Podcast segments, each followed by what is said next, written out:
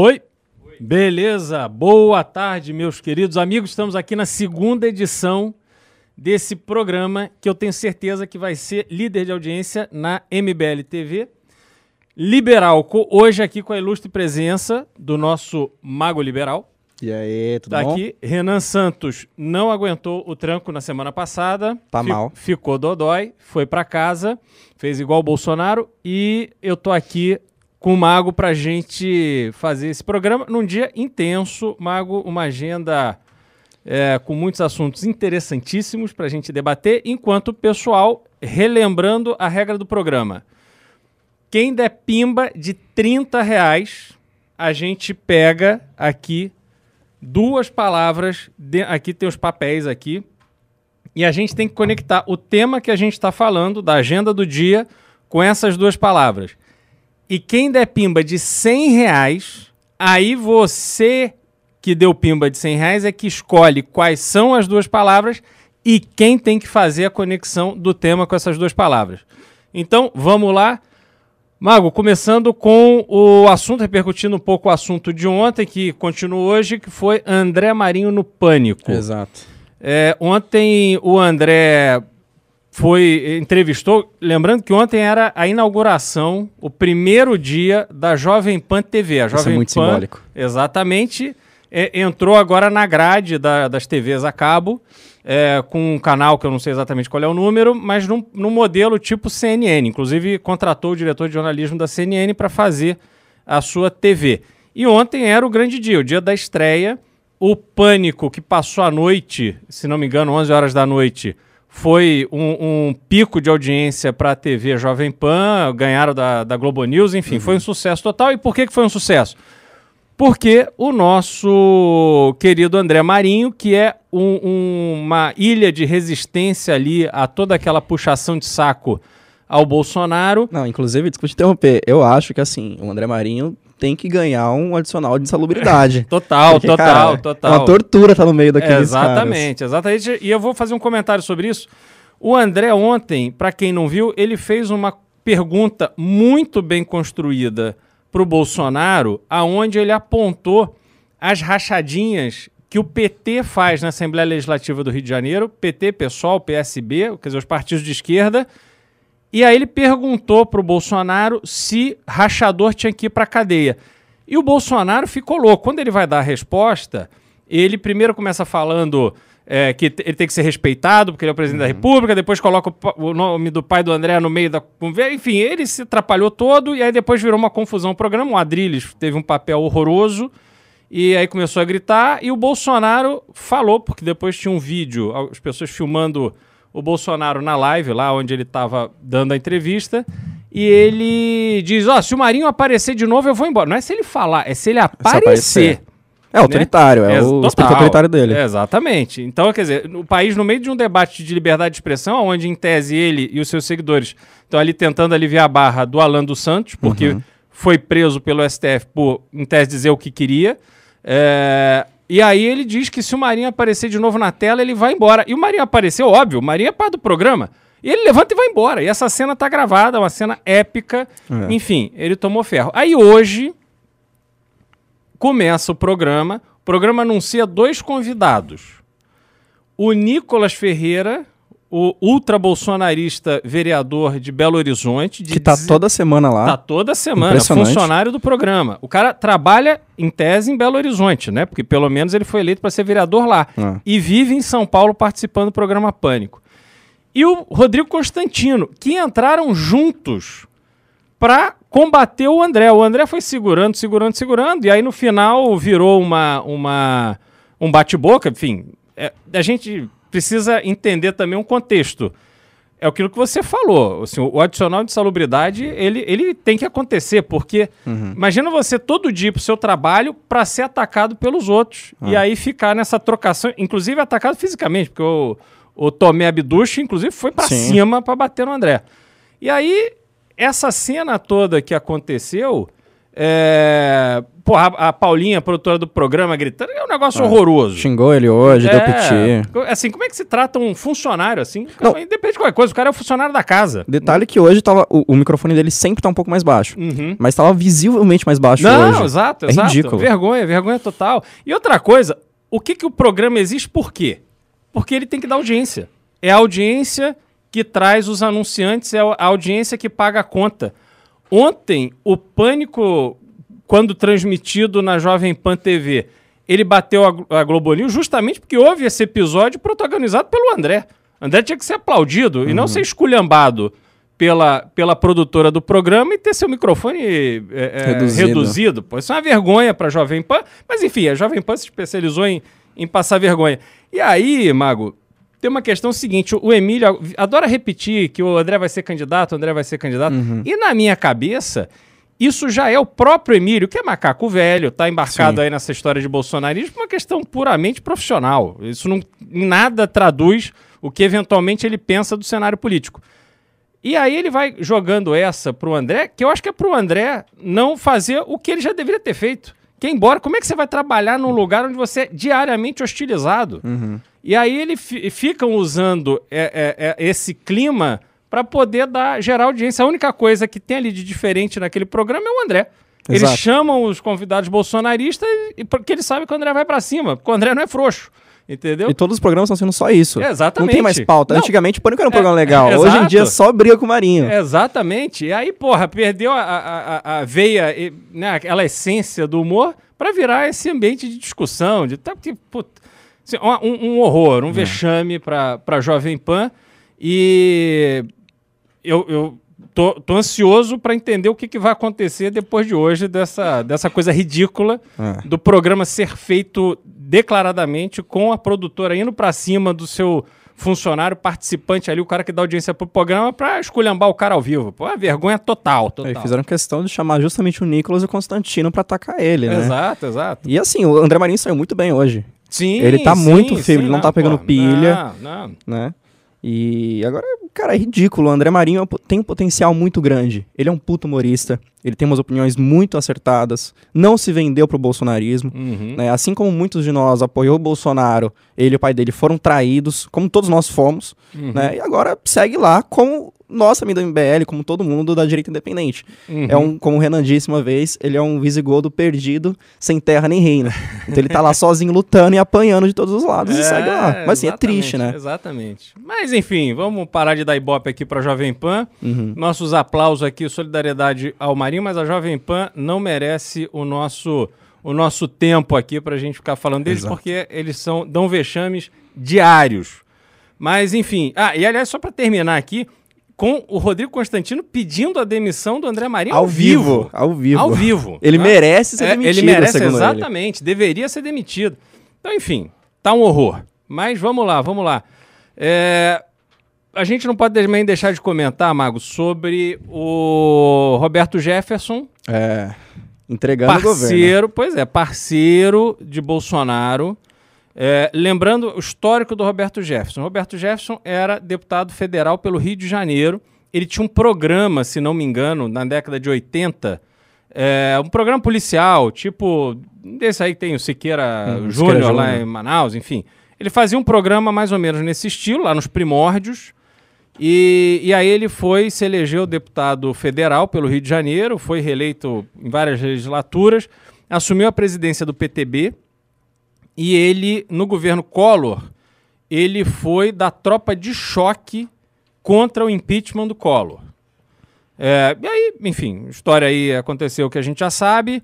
Depois ele vai, é, Fernando Henrique, o PTB se coloca ali como base do governo, vem no governo Lula, é, também se coloca Na como. base. Enfim, é aquele centrão fisiológico padrão. E no mensalão, quando vem. A, é, na verdade, ele trouxe a história do mensalão porque houve uma traição. Ele se sentiu traído pelo José Dirceu, na época o todo-poderoso governo do PT, e se sentiu traído pelo Valdemar da Costa Neto. E ele foi em público. Na verdade, ele deu primeiro uma entrevista, acho que para Renata Lopretti, que estava na Folha naquela época. E depois ele foi, deu depoimento na, na, na comissão de ética, enfim. Pois pôs a, a, a, boca no mundo. E o Roberto Jefferson, que sempre foi um cara, um, um operador, foi preso, ficou preso aí um tempão, condenado mensalão e tal, enfim, cumpriu ali todo o, o, o rito gerado pela, pelo processo do, do mensalão.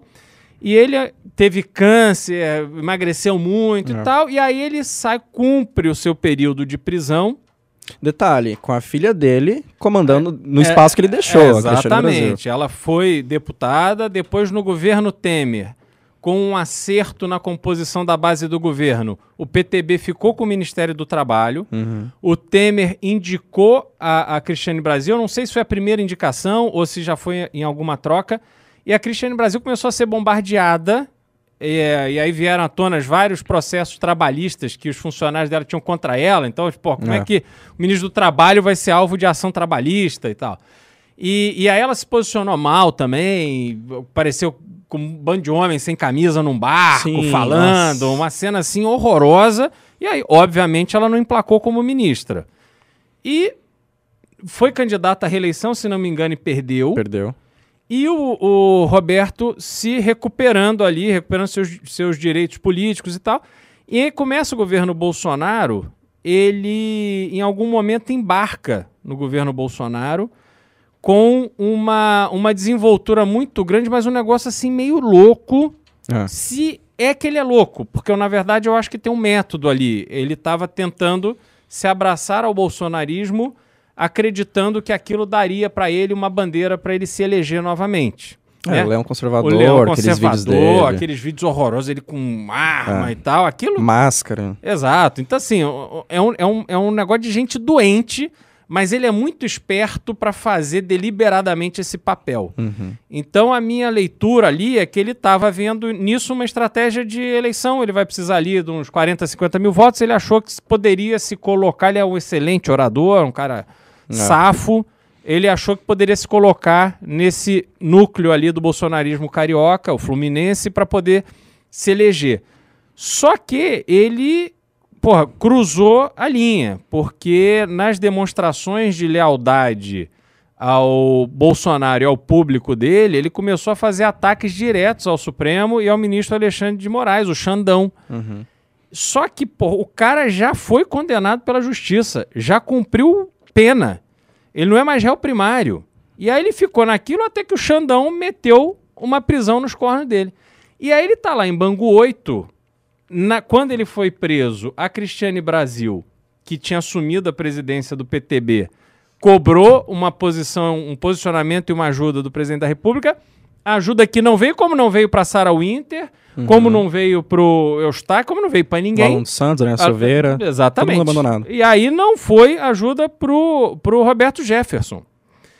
E on- ontem, anteontem, não, ontem veio à tona essa carta que ele escreveu de dentro da prisão, Ah.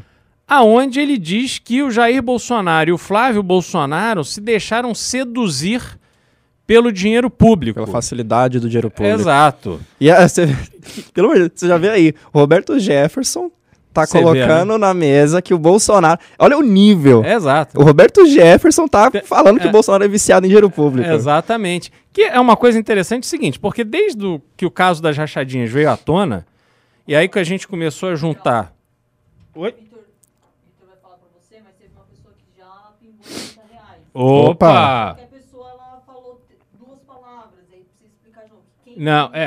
a gente Pessoal, vai sortear. E agora isso. É só uma palavra que tem ali. 30 reais, a gente pega as duas palavras aqui dessa caneca do Batman. É uma palavra?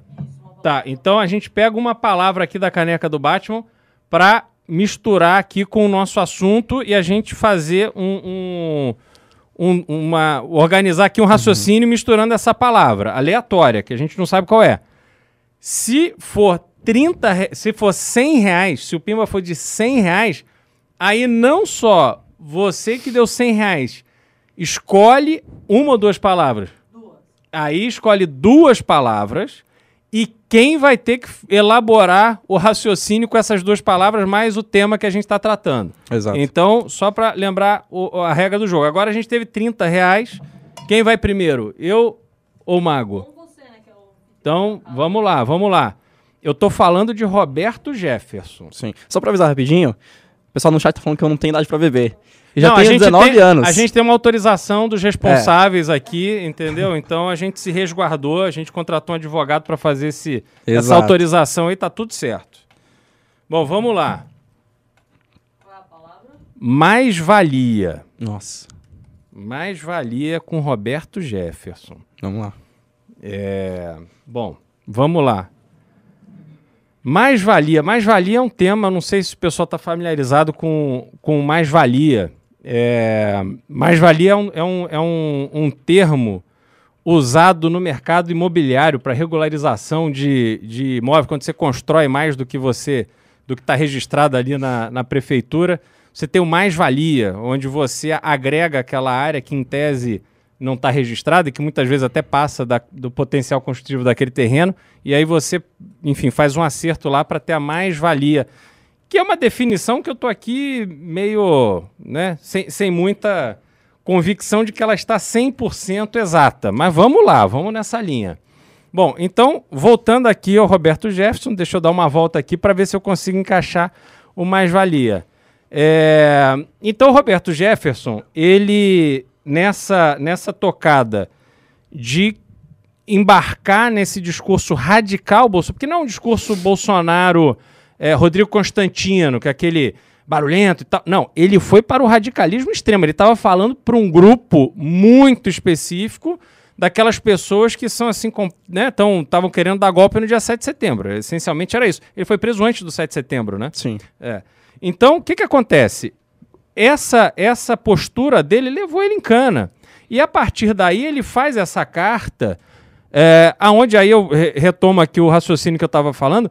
Desde que veio à tona essa questão das rachadinhas, a gente já sabe do, do amor, do, do tesão que a família Bolsonaro tem pelo dinheiro público. Né? Todo o patrimônio que eles constituíram nas as mansões do Rio de Janeiro, ali em frente à Praia da Barra, e as mansões. E a, a- na verdade, uma mansão do Flávio, que ele declaradamente comprou, e tem mais a mansão do Jair Renan, é, que supostamente está sendo alugado com, um- um- por um valor maior do que o salário da mãe dele. Mas, enfim. Então, essa turma que gosta muito de investimento imobiliário, e aí a gente precisa lembrar o seguinte: o Flávio Bolsonaro, ele comprou, num determinado momento, num- num- um, um imóvel lá no Rio e depois vendeu oito meses depois com lucro de 300%. 300%.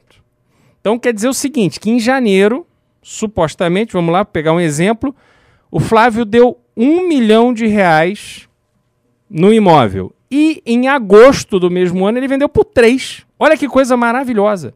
E aí o que, que a única justificativa que poderia haver nessa operação imobiliária do, do Flávio Bolsonaro é que na verdade era um imóvel irregular, cheio de problema, e o Flávio Bolsonaro, quando comprou esse imóvel, usou a sua influência para regularizar a mais-valia daquele imóvel, para que depois ele vendesse o imóvel regularizado por três vezes o preço. E é para mim é isso.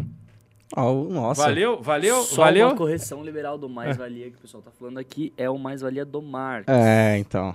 Tá? Ah, pô, então não. acredito que por unanimidade você Pô, pessoal. Ixi. Teve enquete, teve te- enquete. tivemos a É. enquete, mas a enquete falou que o, ma- que o, li- que o liberal. tá, tá havendo uma discussão aqui na produção, É. então vamos Mas isso lá. não tá escrito aqui. Não, não, acho que é assim, ó. Tipo, tem uma enquete. Se o pessoal achou É. que Bom, o pessoal aqui tá falando que o Liberaldo mandou bem, Aí. apesar de não ter sido a mais-valia do Marx. Mas a voz do chat é a voz de Deus, então o mago bebe. Valeu, Nossa, moçada. Vai lá, Mago, começa.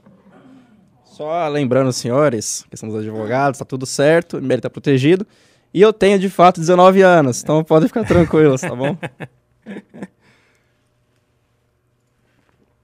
Boa! que Aí. Não. O Mago vai fazer magias aqui ao vivaço. Vambora, Mago. Vamos lá. Mago, Diga, meu rei. próximo tema, nós temos um governo eleito é, como governo liberal, um, um ministro da Economia, é, que não é só ministro da Economia.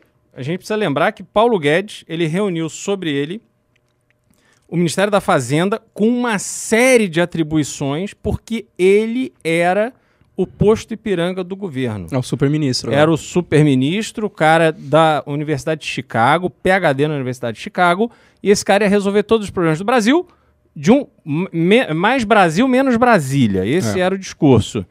E agora a gente tem publicado no Diário Oficial da União que a, foi criada por, enfim, influência dos militares, uma não é que não teve privatização. É, não foi substituído. foi Não. uma- é mais um. Fo- foi criada uma estatal com 1.600 cargos. 1.600. Você imagina alguém que seja a Vale do Rio Doce. Uhum.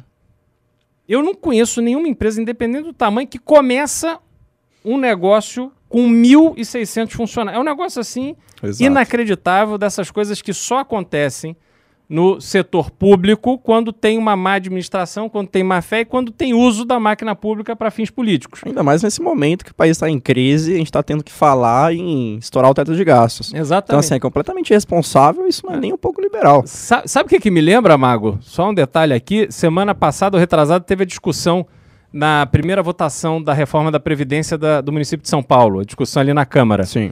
E aí tinha uma, uma vereadora do PSOL discutindo com o Rubinho, dizendo que a solução para a Previdência, na verdade, era, Era contratar, contratar mais mais. gente. então eu acho que, na verdade, é uma estratégia genial. É, o xadrez 4D do Bolsonaro com Guedes para poder resolver o problema da- da- do desemprego. Exato. É que nós, meros mortais, não entendemos. A gente entende, não entende exatamente. o- a mente genial de um cara formado em Chicago. entendeu? Exatamente. Na verdade, você tem que criar estatal, romper o teto de gastos para gerar emprego. Exatamente. Sabe quem, quem dizia isso? É. Não era Milton Friedman. Keynes dizia isso. Então, pô, pelo amor de Deus, cara.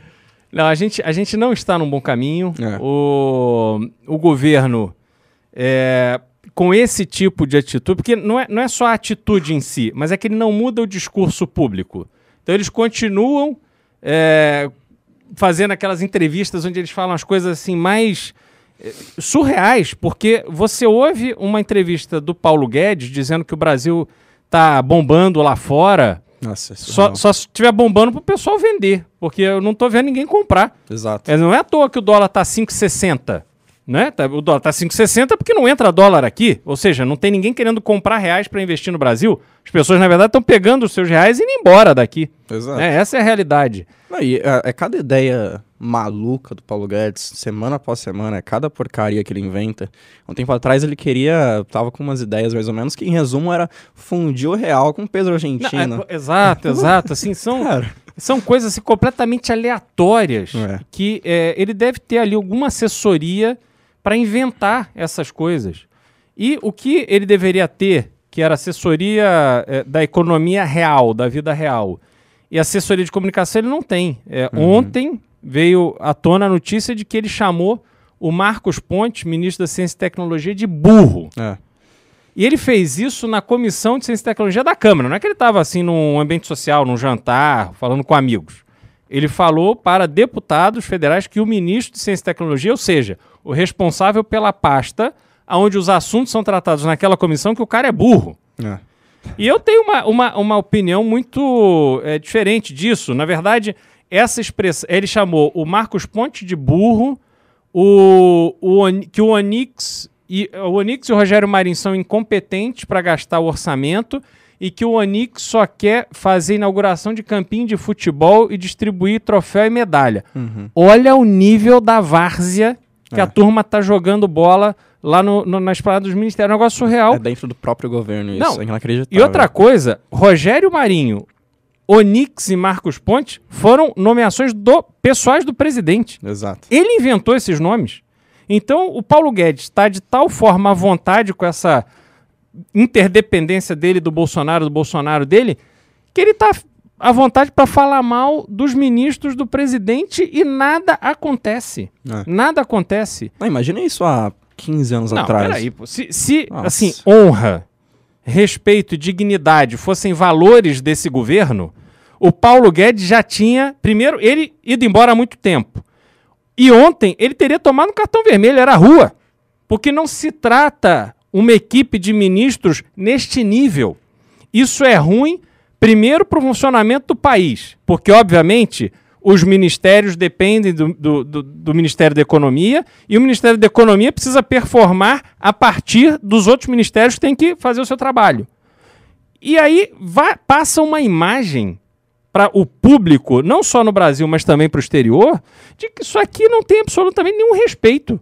É. Quer dizer, se o Paulo Guedes é o cara que vem lá de Chicago, que faz a interlocução com os bancos, os investidores, os fundos, os... Pô, se esse cara trata ciência e tecnologia assim, quem é que vai vir aqui investir em ciência e tecnologia?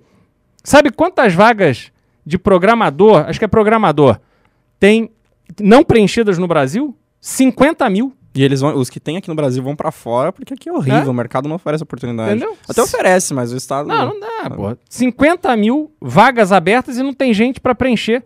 Quer dizer, é essencial para o desenvolvimento do Brasil, é essencial para o crescimento da economia que se faça o investimento devido na, na área de ciência e tecnologia. E se não faz, o papel de alguém como Paulo Guedes é atuar em conjunto com o seu colega para que esse investimento aconteça. Não chama ele de burro. Exatamente. Então, um negócio assim é inacreditável. Mas eu tenho uma opinião muito é, especial sobre o Marcos Pontes. As pessoas se esqueceram e, e aprenderam a olhar para o Marcos Pontes como o astronauta, o brasileiro que foi para. Nem na Lua, não, não- enfim, não- acho que não, Não desceu chegou. da. Ficou na só da em é, exato. Mas assim, o Marcos Pontes é um cara que foi a vida inteira da aeronáutica. Ele foi escolhido pela aeronáutica, ou seja, pelo, pelo, por uma força do Estado brasileiro para receber investimentos e se preparar para ir fazer participar dessa missão espacial. Esse cara é treinado anos com dinheiro do governo brasileiro, com nosso dinheiro. E aí ele embarca na missão. Só interrompendo rapidinho, Ma- tivemos mais um pimba de 30 reais. aqui. Opa, agora vou passar a bola aqui para o nosso mago liberal falar de Marcos Pontes e Marcos Pontes, vamos ver. Marcos Pontes e Mamonas Assassinas. Opa! Isso aí tá fácil, hein? É, É um pouco trágico, mas tá um fácil. pouco trágico, mas tá fácil. Bom, a verdade é que, assim, eu sempre... Eu sempre, eu sempre gostei muito do Marcos Pontes, até pelo nosso sobrenome, então eu tinha uma identificação. Né? Eu falava- Tio, É o meu tio, minha mãe falava que era meu tio. E assim, a história, assim, é, eu nunca, acho que nunca ex- expus isso publicamente, mas eu estudei muito tempo pra AFA, Academia da Força Aérea. Eu realmente queria, eu queria ser piloto, eu estudei tipo uns três anos da minha vida pra ser piloto e tal. E assim, eu sempre amei avião. Fiquei tranquilo, se não vou fazer nenhuma piada esdrúxula aqui. Mas eu sempre amei avião e eu queria muito ser piloto militar.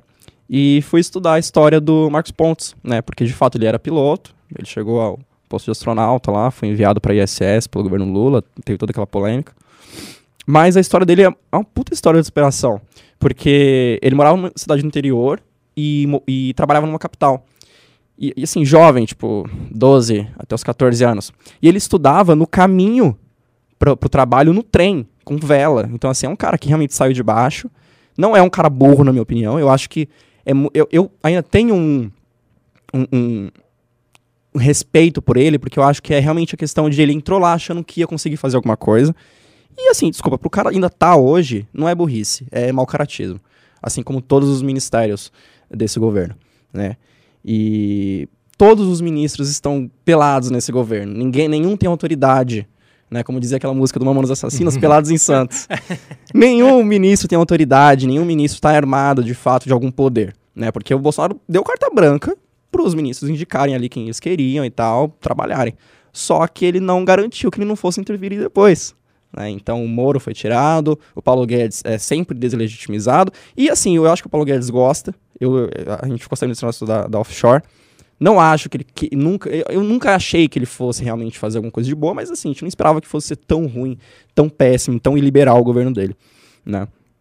Tanto que ele sempre teve uma birra com o pessoal do. com o Gustavo Franco, com a galera. com o pessoal do, do Plano Real. Né? E, sei lá, é, uma- é muito decepcionante. Porque o Marcos Pontes era o meu herói de infância, sabe? Pela história dele, porque eu queria ser, ser piloto, porque, porra, sobrenome, sabe? A história dele. É um cara que saiu de baixo e chegou na ISS, com todas as polêmicas que teve, com todos os problemas, com toda aquela história de que, ah, ele só plantou um feijãozinho. Mas mesmo assim, pro Brasil, que é um país muito abandonado e que sempre investiu muito pouco em, em tecnologia, educação e infraestrutura, já foi um puta avanço. Né? Apesar de que teve toda aquela polêmica, a gente ficou muito manchado, né? Tanto que não deixaram, não colocavam o Marcos Pontes como um astronauta. O Brasil foi completamente escorraçado, mas como sempre o brasileiro não desiste, com todos os problemas a gente foi e, e chegou lá de alguma forma. A gente sempre chega lá, né? Mas é isso, os ministros estão pelados no governo, completamente sem autoridade, nem o presidente tem autoridade, né? E é deprimente. e Eu acho que assim, eu não, não sei, eu não vejo um, um futuro melhor a curto prazo ou a médio prazo. É. Eu acho que a tendência é piorar e. Eu ia fazer é- uma piada muito horrível com o avião. Não, Ah. melhor não. Melhor não, melhor É não. isso. E o pessoal votou e o Mago mandou bem. Oh, graças a Deus. E também, só fazendo aqui, vamos só cortar aqui pro corte do Liberaldo tomando um shotzinho bem gostoso. Vamos lá. Vambora. A câmera já está captando você. Ao Mago Liberal. E não ao tio dele, Marcos Pontes. Exato. Ao bem pontos. Boa. Shotzinho Bom. bem gostoso. E o Christian Moura mandou 110 reais. Pô, só louco. que o Christian Moura mandou o seguinte: beba logo mago. Eu não sei se isso é pra ele associar isso, se ele quer que o mago beba, então. Não, eram só duas palavras. É, Beba eu- logo mago são três. É. É, eu vou pedir aqui pro Christian mandar dele. Se ele não mandar, a gente faz com o do pote mesmo. O pessoal quer me Beleza? deixar em Nárnia. É. O pessoal Vamos quer ver o mago esperar. travado. Agora, só, o- só fazer uma observação enquanto isso sobre o Marcos Pontes. Marcos Pontes, ele, então, ele recebeu todo esse investimento do governo brasileiro Uhum. e imediatamente após ele participar da missão espacial, o que, que ele faz? Ele sai da Força Aérea e vai ganhar dinheiro na iniciativa privada. Mau caratismo. Assim, não ganhar, mas a forma que ele fez. Não, peraí. Eu, eu acho que foi horrível. O que, que acontece quando você é funcionário de uma empresa e aí você fala para a empresa: olha, acabei de me formar aqui na USP, fiz, sei lá, direito. Ah, olha, é, você quer fazer um mestrado nos Estados Unidos? Então eu, a empresa que vai pagar, você vai, mas você vai ter que depois trabalhar aqui cinco anos. Você tem que fazer um contrato. Se você sair antes desses cinco anos, você reembolsa o custo que a gente está tendo de te mandar para fora. Porra, justo. Né? A pessoa Sim. não teria condição de fazer aquele curso nos Estados Unidos, a empresa se propõe a pagar tudo para ele, então ele cria um compromisso. Esse malandro, ele fez tudo isso, fez o, foi o único brasileiro a ir ao espaço com uma missão espacial e volta e vai dar palestra, vender Travesseiro. travesseiro. E pô, aí vem só esse essa anta, essa múmia do Bolsonaro pra chamar esse cara de volta pro estrelato. Exato.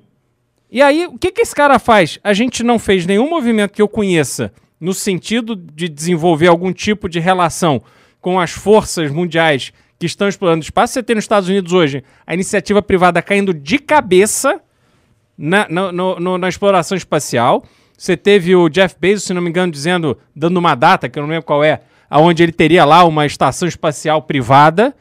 E onde o Brasil está participando disso? Eu a gente que tem a Embraer aqui, pertinho de São Paulo, Uhum. uma potência mundial com alta tecnologia, fazendo é, aviões militares e tal. Mas não, a gente não tem, a gente não tá nesse jogo. A base de Alcântara, e aí eu não vou ter detalhes aqui, não vou É, lembrar dos detalhes, sobre isso. mas foi, foi concedida é, é, porteira fechada, acho que para os Estados Unidos. Exato, com um acordo péssimo, assim. Uhum. O governo brasileiro não teve muita participação, foi só abrir as pernas mesmo. Exato, exato. E lembrando o seguinte, isso foi feito na época do, do Trump ainda presidente.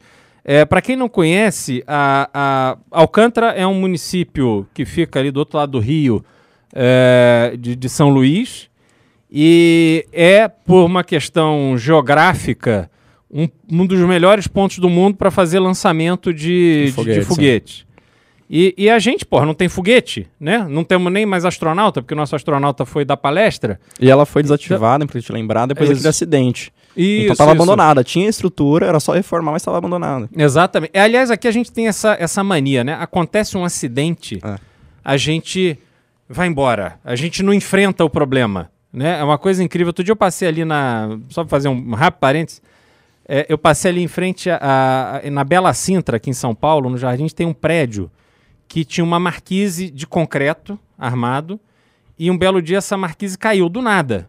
Ela já tá rachada, enfim, certamente caiu. Tinha um, um garoto de 14 anos de idade embaixo e morreu. Nossa. Isso tem uns dois ou três anos. até hoje, o, o, o visual ali de onde caiu a marquise, até hoje aquilo tá ali. E tem uma placa lá dizendo aqui, olha, essa obra não foi é, tocada porque tá embargada. E aí, você imagina os pais dessa criança que passam, porque moram ali, enfim, passa por ali todo dia pra ver A aquele lugar mancha. onde tinha marquise e, e, porra, não tem só até aquele negócio. Aquilo é um negócio horroroso. E a gente tem mania disso. Quer dizer, fica é, é, um- uma briga e tal, não sei, e aí abandona ali. Não, larga pra lá, não, não fala mais no assunto. É ridículo ao ponto de que o, Elon Musk nos Estados Unidos, um agente Ah, privado, é. detonou vários foguetes, destruiu várias bases, perdeu Uhum. muito dinheiro, quase foi à falência, por aquilo que ele acreditava. E aqui nem o Estado brasileiro, que tem dinheiro, Esquece. ao invés Uhum. de investir onde precisa e assumir risco para Uhum. tomar uma posição de, de destaque no, no mundo, na comunidade Uhum. internacional, tá mais preocupado novamente em criar uma estatal recheada É, de, Exatamente, exatamente. Ali pra acomodar os milicos. Só uma É. correção aqui, não eram 109 reais, eram 109 pesos mexicanos, então... que dá dois reais. que dá 30 reais. Ah! Então, o próximo é o Liberaldo. Vamos lá, vamos lá, vamos lá. Para não ter erro, eu vou procurar no Google antes de falar a próxima, viu? Bom, vamos lá. É, vamos continuar nesse tema ou vamos mudar de tema? Vamos ver a pauta aqui. Você que sabe. Que eu vou ter que cruzar com a, a máfia siciliana. A gente podia. Ah, máfia? Vou te, dar- vou te ajudar. Eu gosto lá, muito de você, lá, lá. Obrigado, obrigado. Vamos entrar na questão da, da minha entrada? Vamos entrar na questão da minha entrada. Pô, isso é perfeito. É, vamos lá, minha entra- ontem, ontem ou anteontem, né? Foi votado. Foi ontem. Foi ontem à noite. Foi votado um projeto de lei do Arthur Duval na Assembleia Legislativa de São Paulo que proíbe a, a política da minha entrada em São Paulo. E aí, qual é a lógica por trás disso? Obviamente, hoje a gente tem uma, um, um- um público é, que consegue comprar meio entrada com qualquer desculpa. Quer dizer, tem ali a indústria das carteirinhas de estudante, tem um monte de justificativas. E aí, o que, que o, o produtor, a pessoa que investe em algum tipo de evento cultural, o que, que ele tem que fazer? Ele tem que aumentar o preço, ele dobra o preço que ele queria cobrar para vender pela metade. Porque hoje a maior parte dos ingressos é vendido à meia entrada. E eh, como não há fiscalização, isso virou um problema, porque aí você que não quer comprar carteira de estudante, é como eu, eu não sou estudante, porra, eu, não, eu não, não vou atrás de um negócio desse. E aí, realmente, se você chega num show, o ingresso é 500 reais. Você fala, porra, 500 reais é demais. Só que você esquece que a maioria tá pagando 250. Exato. Entendeu? Então, é, você tem esse- essa situação onde os próprios é, participantes dessa indústria do entretenimento e da cultura pediram para que fossem tomadas medidas. E qual é a medida? Vamos acabar com a minha entrada. A minha entrada eh, favorece a quem? Porque as pessoas, quando elas têm que pagar o preço, curva de Laffer. Isso é uma coisa importante, isso é um conceito econômico. Quanto mais você tem que pagar de imposto, a curva de Laffer ela se refere a imposto, mas também se aplica a esse caso. Quanto mais você tem que pagar de imposto, quanto mais a alíquota é alta, menos gente paga. Por quê? Porque chega uma hora que vale a pena você correr o risco de não pagar imposto. Porque o Estado está metendo a mão no teu bolso. Quando você tem esse esquema da, da, da meia entrada, é a mesma coisa.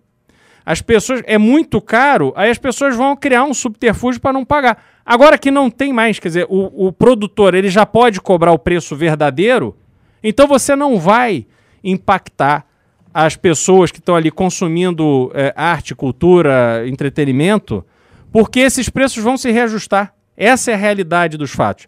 Mas, obviamente, a esquerda, essa máfia da cultura, é, que opera realmente como uma máfia siciliana, porque a gente tem que lembrar o seguinte: a máfia siciliana ela se espalhou, sobretudo para os Estados Unidos, mas ela operava é, muito em cima da pureza da linhagem.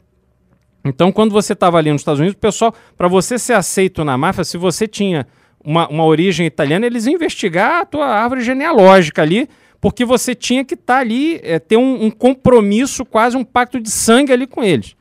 E aqui a nossa esquerda opera da mesma forma. Eles criam esses laços entre eles e aí você- eles se movimentam como essas massas para poder e contra qualquer tipo de iniciativa que eh, traga um, um- um- um nível, um nivelamento para o mercado. O que eles querem é garantir seus benefícios, assim como a máfia fazia. E faz até hoje, em vários lugares, eles querem garantir os seus benefícios para eles. Por quê? Porque essa turma é a turma que continua com 30 anos de idade militando nos diretórios acadêmicos das faculdades, fazendo AUE, fazendo algazarra e tal, porque eles se, eles se alimentam dessas brigas, desses esquemas, eles vão ocupando espaço e assim vai. E, e esse negócio da minha entrada, então, é, é, é uma iniciativa para também a gente acabar com, a- com o poder dessa turma. Pô, você vai, a Uni da carteirinha de estudante. É. Pô, tá na mão de quem? Historicamente, né? Então, eu sei que você tem ideias aí muito, muito é, é, claras e precisas sobre esse tema. Então, encerro aqui a minha, a minha fala e vamos ver a enquete aí se o pessoal me, me ajuda. O pessoal votou que o Liberaldo mandou bem. mandou muito bem, tem que admitir. Aí, aí, E valeu. temos também aqui um pimba de 100 reais para o Mago Liberal. Boa. a- Pera aí, pera aí, vamos, vamos Primeiro por partes. Vamos Primeiro bebê, vamos por partes. Inclusive, eu queria fazer um adendo sobre essa questão da, da minha entrada, que é sobre liberdade econômica. Então, se você permite com que os cinemas, com que as unidades, as empresas tenham liberdade para escolher os seus próprios preços. Primeiro, o preço geral cai, justamente, até porque é justamente essa, cu- essa curva, curva de Laffer. É, por exemplo, você cobrar um imposto alto aqui sobre o PS4, não faz sentido, porque o cara vai deixar de comprar aqui, vai comprar no Paraguai e a gente arrecada menos aqui. Então, e a- essa questão da liberdade econômica, como é, como é entre os países. Nos Estados Unidos, por exemplo, permite com que o empresário crie é, promoções para ingresso. Então, compre dois e, e ganhe um. É, compre outra um ingresso coisa, e ganhe pipoca, por O- exemplo. O, empresário faz um, um, um acordo com a faculdade. Eu vou lá e dou um cupom de desconto. Exato. E E, se eu quero aquele público, eu faço isso. é, e rompe justamente com esse problema da- do estudante rico paga, é, é, ser sustentado pela empregada doméstica, por exemplo, que não tem condições não- ou não faz uma faculdade. Uhum. Né? E já que eu vou beber, só me dá 10 segundos que eu vou pegar uma coisa, que agora eu vou... Engove, engove, engove, hora do engove. Oi? É o meu óculos na mesa. que agora vocês vão ver uma... Você vê que a, a imagem pra ele ali, a visão já tá ficando É. prejudicada. Não, não, porque agora vocês vão ver. Agora Opa, o Mago Liberal, o Bad Ben vai entrar em ação. opa, super mago ativar. Super Mago ativar. Vou fazer mágica aqui agora nesse programa. Quero ver, quero ver. Vamos lá, daqui a pouco chegou. Parece que vai rolar magia, hein? Vai rolar magia. Opa. Aí, ó, tá chegando o óculos do mago. Pô, obrigado.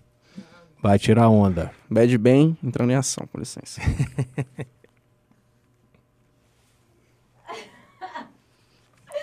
Ixi, Bad agora bem. já era. Com licença. Manda ver. Foi.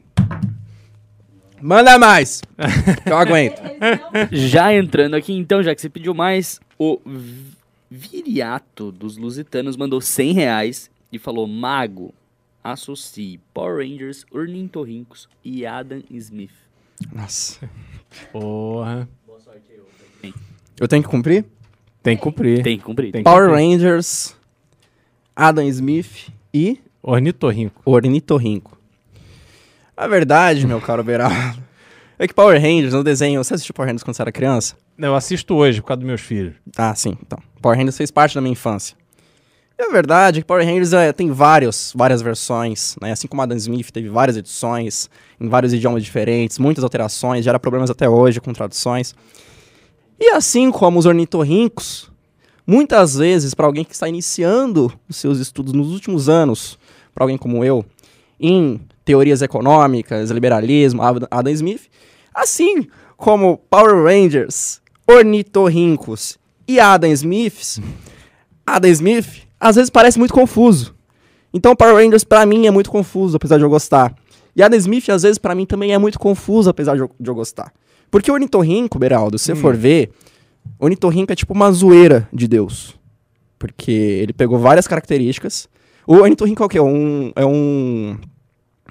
Não é um... É um mamífero. É um mamífero É. que bota ovo, se eu não me engano, e dá leite. Não, não é uma coisa assim? Não sei se, não sei se é, é reprodução por ovo. É, não, eu acho que é assim, uma bagunça, né? Tem Uhum. até o Perry, o ornitorrinco, que também fez parte da minha infância quando eu era criança, né? Do Phineas e Ferb. Você já viu?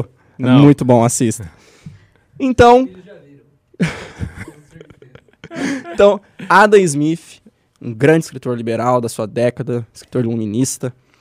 Pra mim, muitas vezes, que é muita coisa, faço academia, ve- leio muitas coisas do professor Ricardo, parece meio confuso, que nem Power Rangers. Então, Perry Ornitorrinco, assistam Phineas e Ferb, que é muito bom. assistam Power Rangers e leiam Adam Smith. Tamo junto. Próxima. Será que eu Só mandei o bem? resultado da enquete aqui, o pessoal votou que você foi muito mal. tipo assim, 70 a 30. Pessoal, ajuda aí, porque a tendência ali é piorar, hein? É piorar. o pessoal quer me ferrar, essa é a verdade. Por ordem, um mago bebe. Aí, ixi, foi. Vai lá, Mago. Mago não, perdão, o bad bem. É o Bad bad bem, bem, bad bem, bad bem.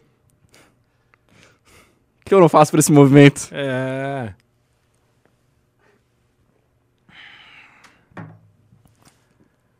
Foi? Foi. Bora. Então vamos, vamos encaminhar aqui para o último tema da nossa pauta. O Alexandre Moraes, o Xandão, o, o, o carecão, ele deu uma declaração dizendo que será implacável com divulgação de fake news nas eleições de 2022.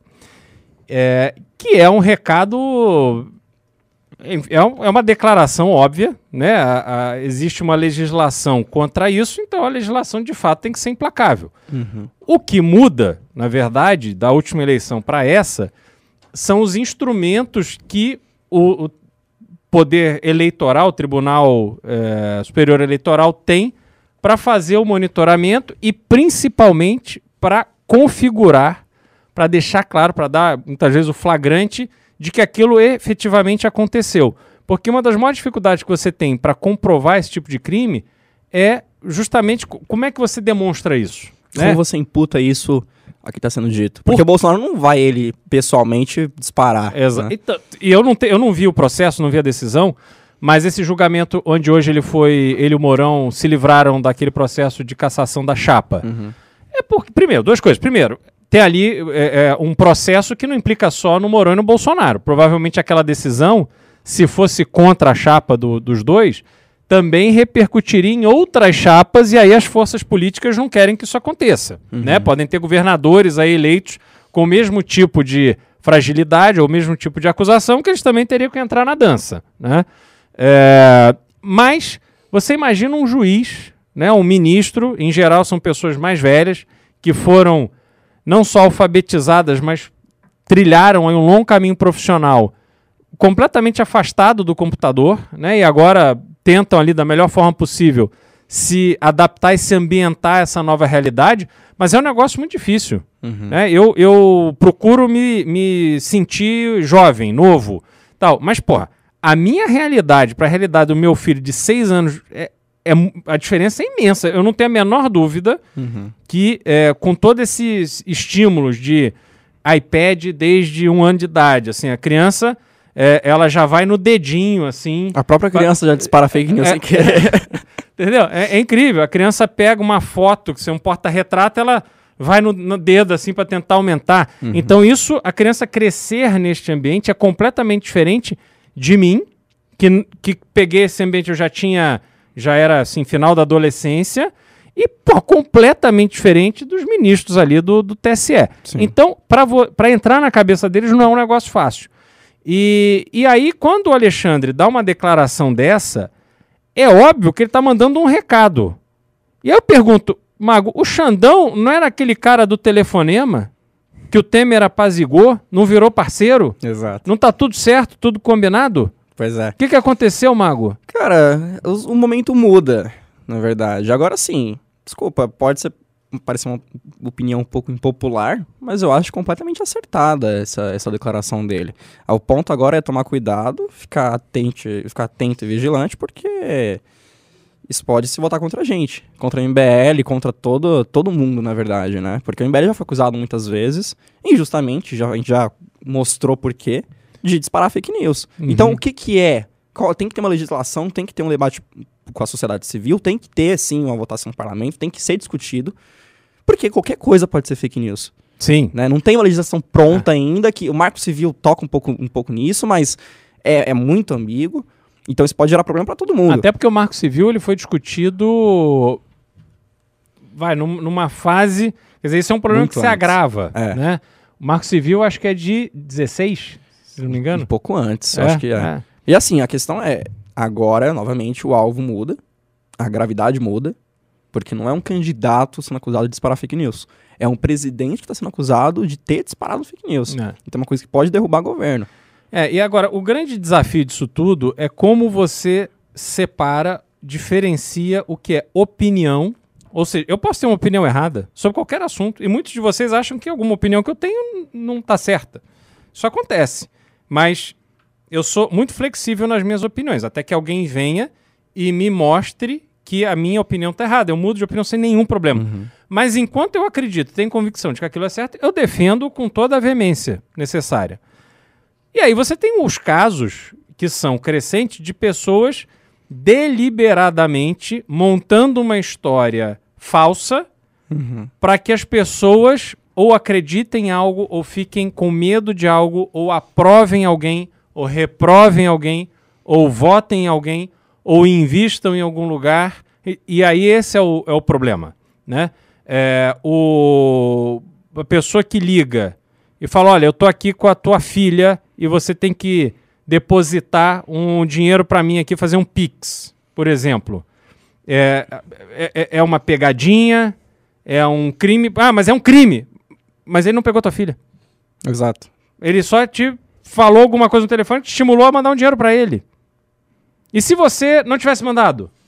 E se você tivesse agido diferente? Se- Aí você começa né, a, a- a entender que porra, é, um- é realmente um negócio muito complicado ainda pra gente delinear ali onde é que estão os limites. Agora, que existe, que precisa ser definido, precisa, porque liberdade de expressão não tem nada a ver com espalhar uma mentira deliberada com algum objetivo.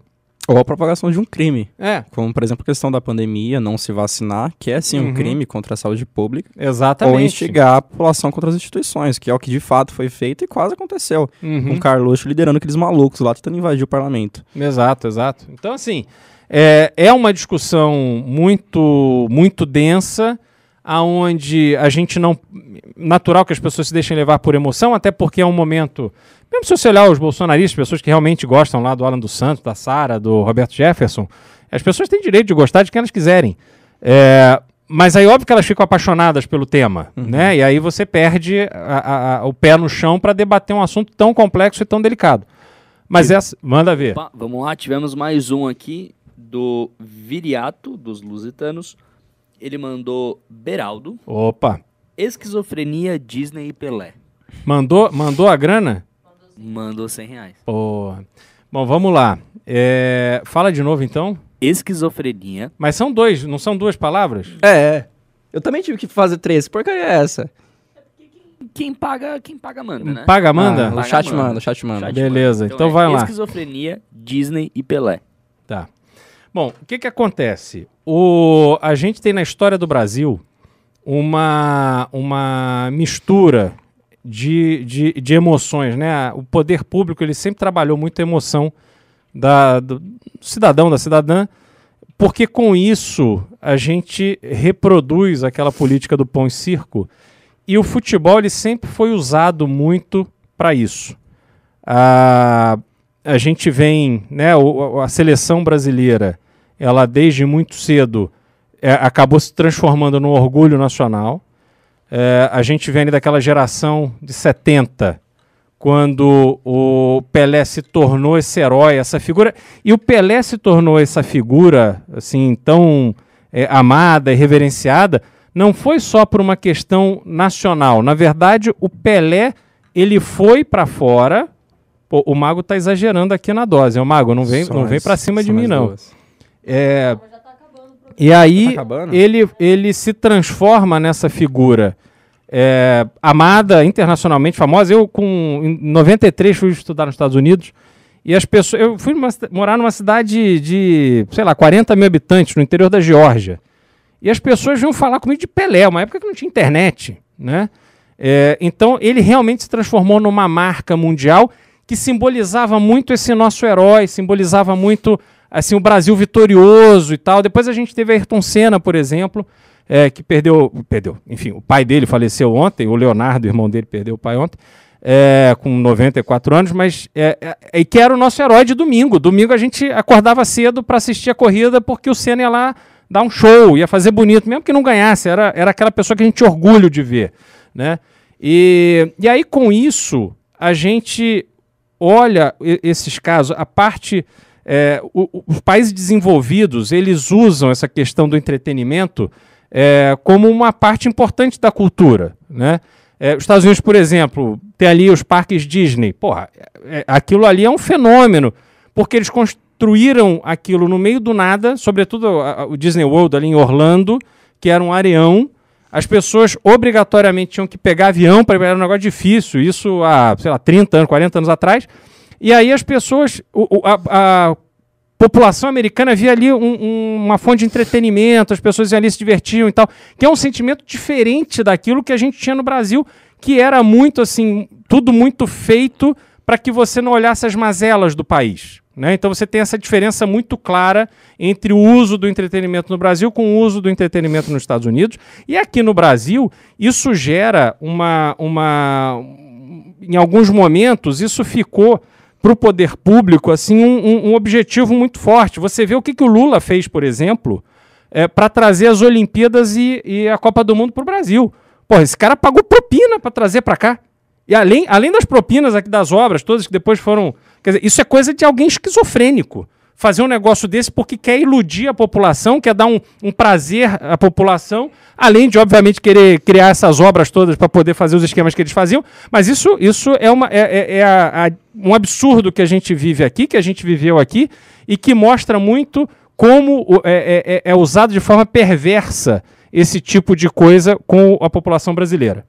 Porra, valeu. Nossa, né? não, ele mandou Valeu, bem. valeu, eu eu valeu. voto aí, mandou, bem. mandou bem. Mandou bem, Aí, mandou valeu, bem. o pessoal valeu. votou que mandou bem. Boa, boa, boa, boa.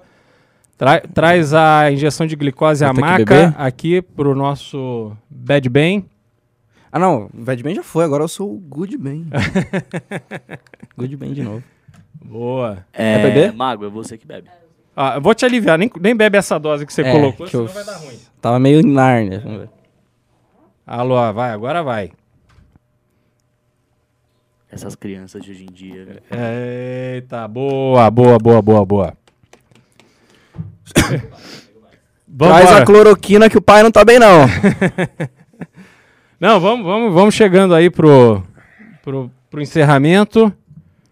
Produção, mais algum? Zero pimas. Então, zero pimas. então vambora, Só um pessoal. momento. Manda. Só queria dizer é, sobre essa questão da, da minha entrada, projeto do Arthur. Tá causando muita polêmica. Tem muita gente atacando ele. Programa hoje, o, o- Como é que é? Não sei o que, Brasil, da Band, tava atacando ele. Fato é. O MBL nunca. Só queria deixar um recado, espero que cortem isso e espalhem por aí. Principalmente pra quem tá falando contra o projeto, falando que a gente é elitista e tal. Leiam o projeto. E mesmo que seja impopular, e é impopular, porque é muito fácil prometer coisas de graça e valores abaixo do comum para as pessoas, principalmente no Brasil, que infelizmente é um país pobre, é, a gente não vai fazer o que for popular. Na manifestação do dia 12, é, não aqui na Paulista, pelo menos, não foi lotada, mas tinha pessoas que acreditavam naquilo. Então a gente nunca vai fazer o que é fácil, o que é popular.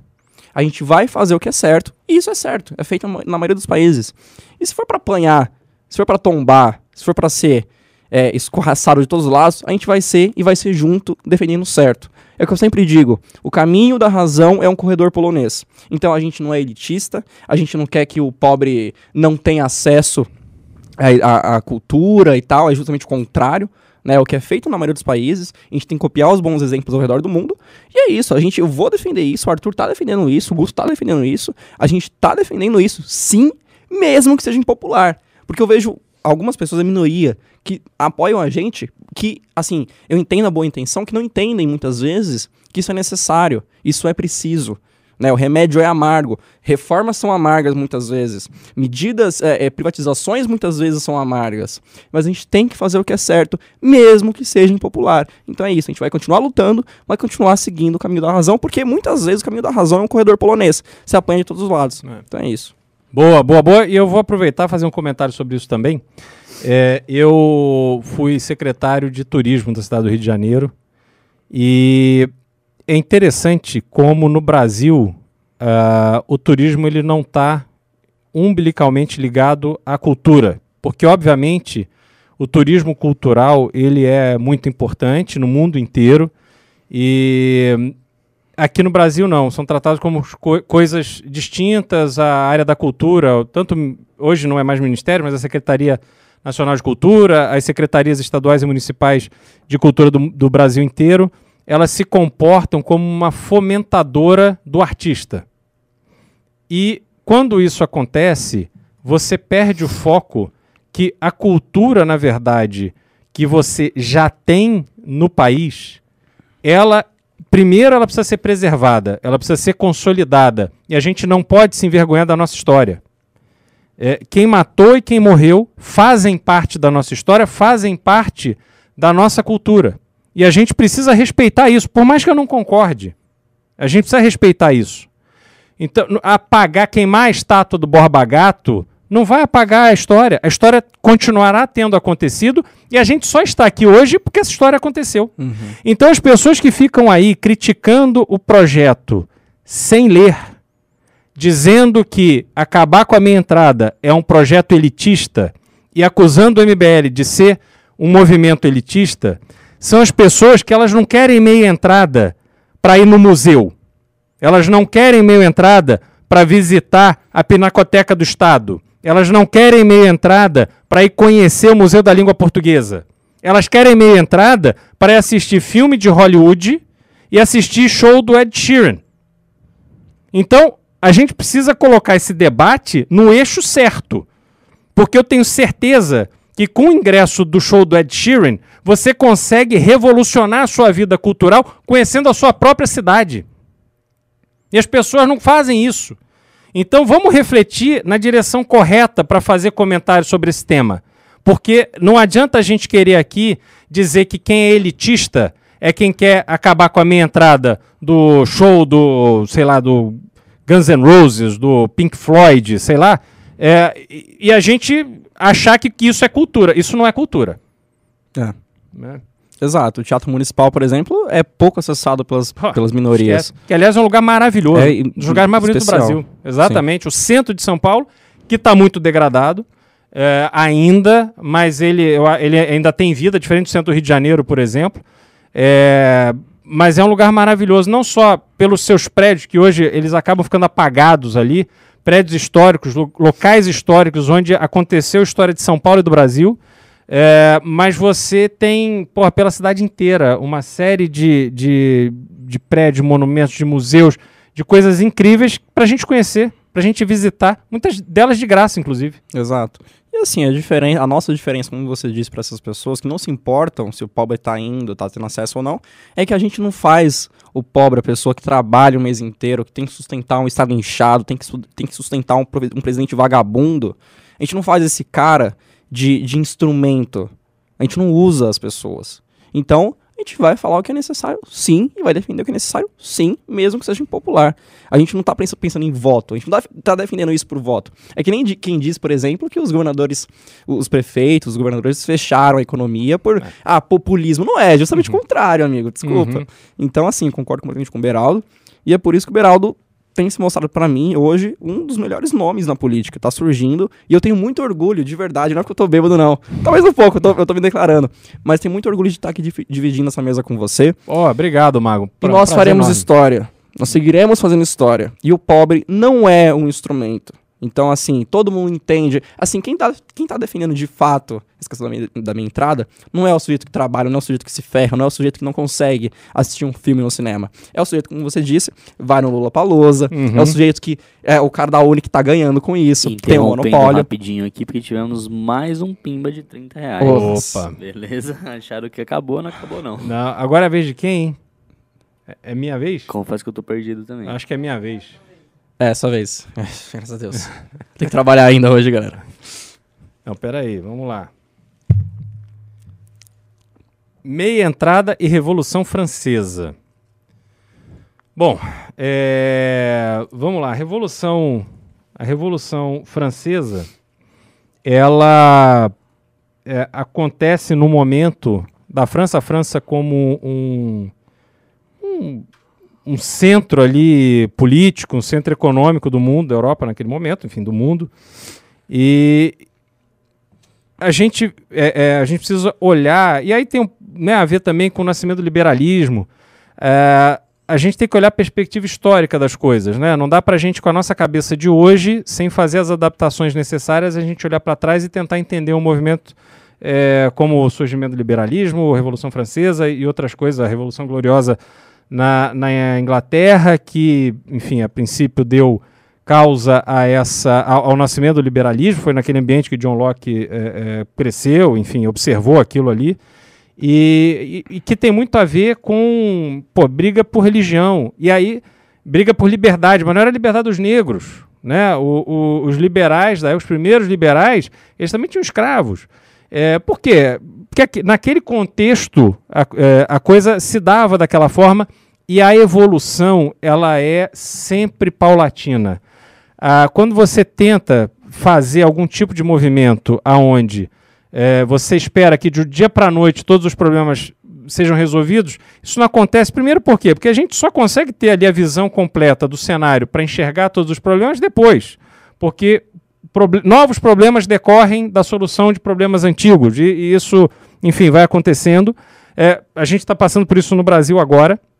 A gente tem uh, o bolsonarismo como um advento de um movimento que foi é, atrás da, de, de tirar a Dilma do poder.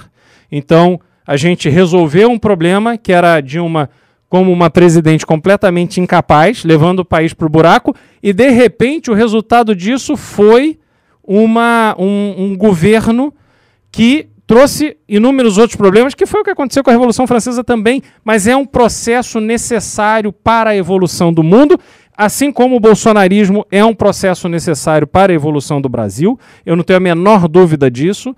E aí a gente começa a ter oportunidade de debater temas e talvez num governo é, que não, não trouxesse esse tipo de debate, esse ambiente político que se criou no Brasil, é, não permitisse um tipo de debate onde a gente é, rediscutisse, cumprindo ali todo o papel de, de necessário de eventual desgaste para que a gente colocasse na mesa essa questão da minha entrada.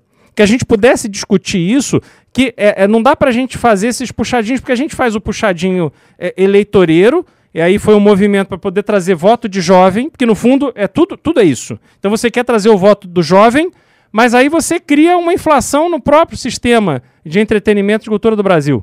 Então isso, isso é, é, é uma coisa que precisa ser ser combatido, precisa ser tratado. E esse desgaste in inicial, depois ele vai se apaziguando e as pessoas vão compreendendo que é um ajuste necessário para que o sistema funcione da melhor forma possível, com liberdade, com independência e que a gente, enfim, cada, cada um vai se organizar da forma que, que, que puder. E uh, o, o show do, do Ed Sheeran, Lola Palusa, etc., vão poder cobrar um preço que seja realmente compatível com aquilo que eles estão oferecendo para todos. E quem não puder pagar, bom, eu quero fazer um monte de coisa que eu também não posso pagar. Eu quero dirigir carros que eu não posso comprar. Eu quero fazer viagens que eventualmente eu não posso fazer. A vida é assim, né? Mas a gente tem que fazer escolhas e fazer a melhor escolha pra gente. Nossa, perfeito. É, pela enquete aqui, o magro liberal bebe. Ixi, eu pessoal. eu vou parar, eu vou parar em Nárnia. A última dose aqui e a gente encerra.